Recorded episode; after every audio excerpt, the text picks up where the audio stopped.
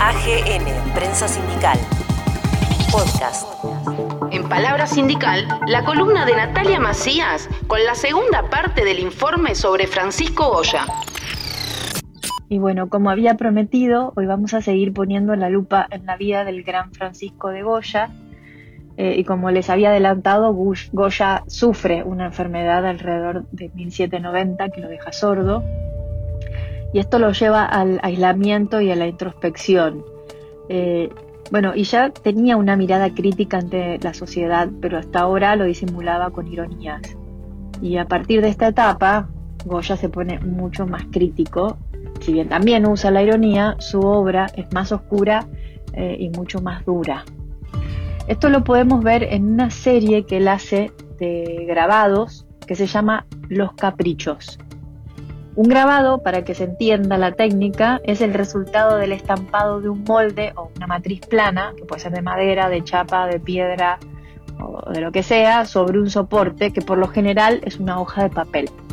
Y los artistas deciden cuántas copias hacer para que esa obra sea más o menos exclusiva. Y para certificar esto le ponen el número de la copia y su firma al pie del grabado, al pie de la estampa. Espero que se haya entendido, por lo menos se hayan imaginado este proceso. En este caso Goya usó matriz eh, de chapa para estampar sobre papel. Eh, y en estos 84 grabados se destacan claramente temas principales. Y en esos temas está, bueno, la corrupción de las costumbres, la prostitución, la superstición y la brujería, eh, los vicios de los clérigos. Los clérigos son las personas que han recibido órdenes sagradas que otorgan la iglesia cristiana. Y en ese momento muchos abusaban de su poder sobre las personas y la ignorancia. Y bueno, y Goya utiliza la ambigüedad para dar su visión crítica. Por ejemplo, en una obra que se llama Están calientes, eh, y en este grabado se mantiene la incertidumbre entre si se trata de la sopa que comen glotonamente los frailes o de los frailes mismos. Lo dejo a su interpretación. Hay otro ejemplo que es El sueño de la razón que produce monstruos, en donde detrás eh, aparecen los monstruos supuestamente eh, del sueño de la persona que está recostada sobre un soporte. Les recomiendo mucho, les sugiero que vean estos grabados y que vean en realidad toda la obra de Goya Así que vuelvo a repetirlos por si quieren googlearlo. Están calientes, es la de los frailes comiendo la sopa, y el sueño de la razón que produce monstruos es a donde aparecen los monstruos detrás de la cabeza. Eh, todo esto es en una tonalidad, no es una pintura, es un grabado. Su intención es eh, generalizar, eh, universalizar y, bueno, y la multitud se convierte en la protagonista eh, de sus escenas, de las escenas de estos grabados. Y la individualidad desaparece. Esto es propio del romanticismo, para que nos ubiquemos en una etapa pictórica. Si bien el sentido de individualidad aparece más o menos en esos años, en las artes se representa al hombre y a la mujer como un todo, como parte de la naturaleza. Si bien acá no hay naturaleza y el hombre está dentro de, de, la naturaleza, se ve como esa, esa falta de individualidad eh, y, esa visión de algo genérico o de un todo se, puede apreciar en, estos grabados, en realidad en la obra de Goya. Eh, también critica eh, el mundo en el que vive, porque está corrompido y también satiriza los defectos sociales y las supersticiones de la época, bueno, como habíamos nombrado antes. Así que googleen también obras como eh, La vieja dama y sus galanes, y Nadie nos ha visto, y también puede ser No grites tonta. Los repito las tres. La vieja dama y sus galanes, nadie nos ha visto, no grites tonta. Y obviamente pueden revisar toda la serie que eh, la pueden ver en, internet. Goya vivió eh, entre dos épocas históricas, el antiguo régimen con las monarquías absolutas y el régimen liberal, nacido de los principios revolucionarios franceses. Estamos hablando de la Revolución Francesa. Eh, y ahí con la valoración de las clases medias y la soberanía popular. La guerra de la independencia en 1808 intensificó eh, su beta pesimista, la, beta pesimista de, Goya y la beta crítica de él, y la relación entre artista y sociedad en Goya va a ser mucho más evidente. Eh, lo que ve en la guerra no es la lucha entre dos frentes, sino la violencia y la crueldad. Y esto es indispensable en Goya. La miseria humana, el aplastamiento del inocente, la desolación, bueno, y el exterminio en general. Es enormemente realista en cuanto a los hechos y se sitúa al lado del pueblo, Goya, que es quien sufre estos acontecimientos, esta situación. Eh, las obras célebres de este periodo son el 2 de mayo de 1808, así se llama la obra, el 2 de mayo de 1808. Eh, la otra obra es Los fusilamientos del 3 de mayo de 1808 y la serie de grabados titulados Los desastres de la guerra. En la primera, que, que nombré, el 2 de mayo de 1808, a Goya le interesa la imagen de la multitud, no hay ningún protagonista individual. Los gestos, eh, la expresión de los personajes sirven para dar eh, un significado en conjunto, una unión, una unidad. En la segunda que nombré, que es los fusilamientos del 3 de mayo de 1808, el pelotón de ejecución formado por soldados franceses son personajes anónimos, solo interesa eh, su función como, como soldados. Entre eh, los patriotas ejecutados se encuentran. Eh, como hay, diferentes actitudes. Entonces, hay un hombre que alza los brazos increpando a sus ejecutores, otro que reza arrodillado, otro que llora de terror y la figura situada en primer plano que es un cadáver. Goya se preocupa por la tipificación. Eso quiere decir que la presentación de lo universal a través de algo particular o concreto le, da un sentido a, lo que representa. ¿sí? Entonces es como representar lo universal a través de algo concreto.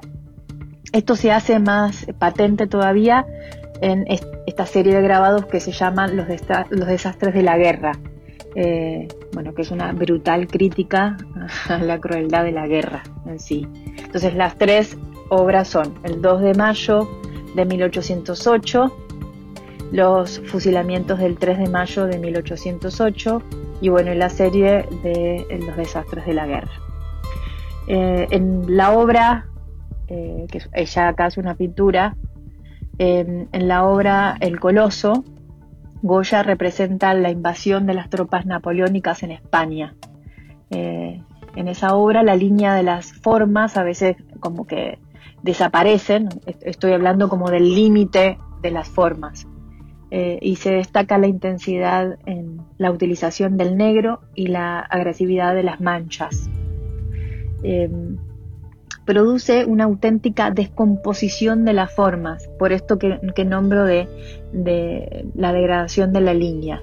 Y la imagen del gigante, que es como un hombre gigante por detrás, donde se lo ve entre nubes, marca eh, eh, la pocas ganas de Goya por mostrar realidad en sus obras. ¿Por qué lo digo? Porque utiliza exageración y situaciones irreales para, para afirmar su visión.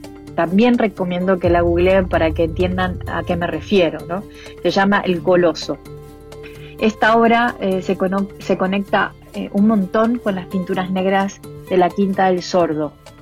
Eh, la Quinta del Sordo es una hacienda que Goya había adquirido en Madrid y que él mismo decoró. O sea, decorar, en, en este caso estamos hablando de que pintó las paredes de esa casa. Con estas pinturas negras. No sé si, podríamos decir que, eh, puede llamarse decoración. Ahora van a, van a entender por qué. Bueno, y la Quinta del Sordo, la, Quinta del aunque no, aunque no lo crean, el nombre no se debía a la sordera de Goya, sino que eh, se debía a la sordera de un propietario anterior, como muy casual. Eh, en esas obras, eh, también obviamente, predomina el negro y, abandona la representación de lo visible, creando un mundo completo de monstruos o de cosas tremendas, de situaciones tremendas. Por ejemplo, en Saturno devorando a, sus hijos, no pinta simplemente un tema mitológico, ¿no? como no pinta a, a Saturno, sino que representa el horror, él representa un mundo poblado por el miedo y la superstición, como que el mundo mismo se devora a sus hijos, a eso se refiere. Las obras que Goya pintó en las paredes de la Quinta del Sordo son 14, incluyendo bueno, a, Saturno devorando sus hijos, eh, y utiliza la técnica del óleo sobre paredes recubiertas de yeso. Es eso lo que supuestamente eh, llaman decorar las paredes, ¿no? Como que no, por lo menos a mí no me parece que, puede llegar a, a, ser decorativo ver esas imágenes tremendas en donde uno vive, ¿no? Eh, pero bueno, se trata de un artista muy particular y gracias a eso hoy tenemos una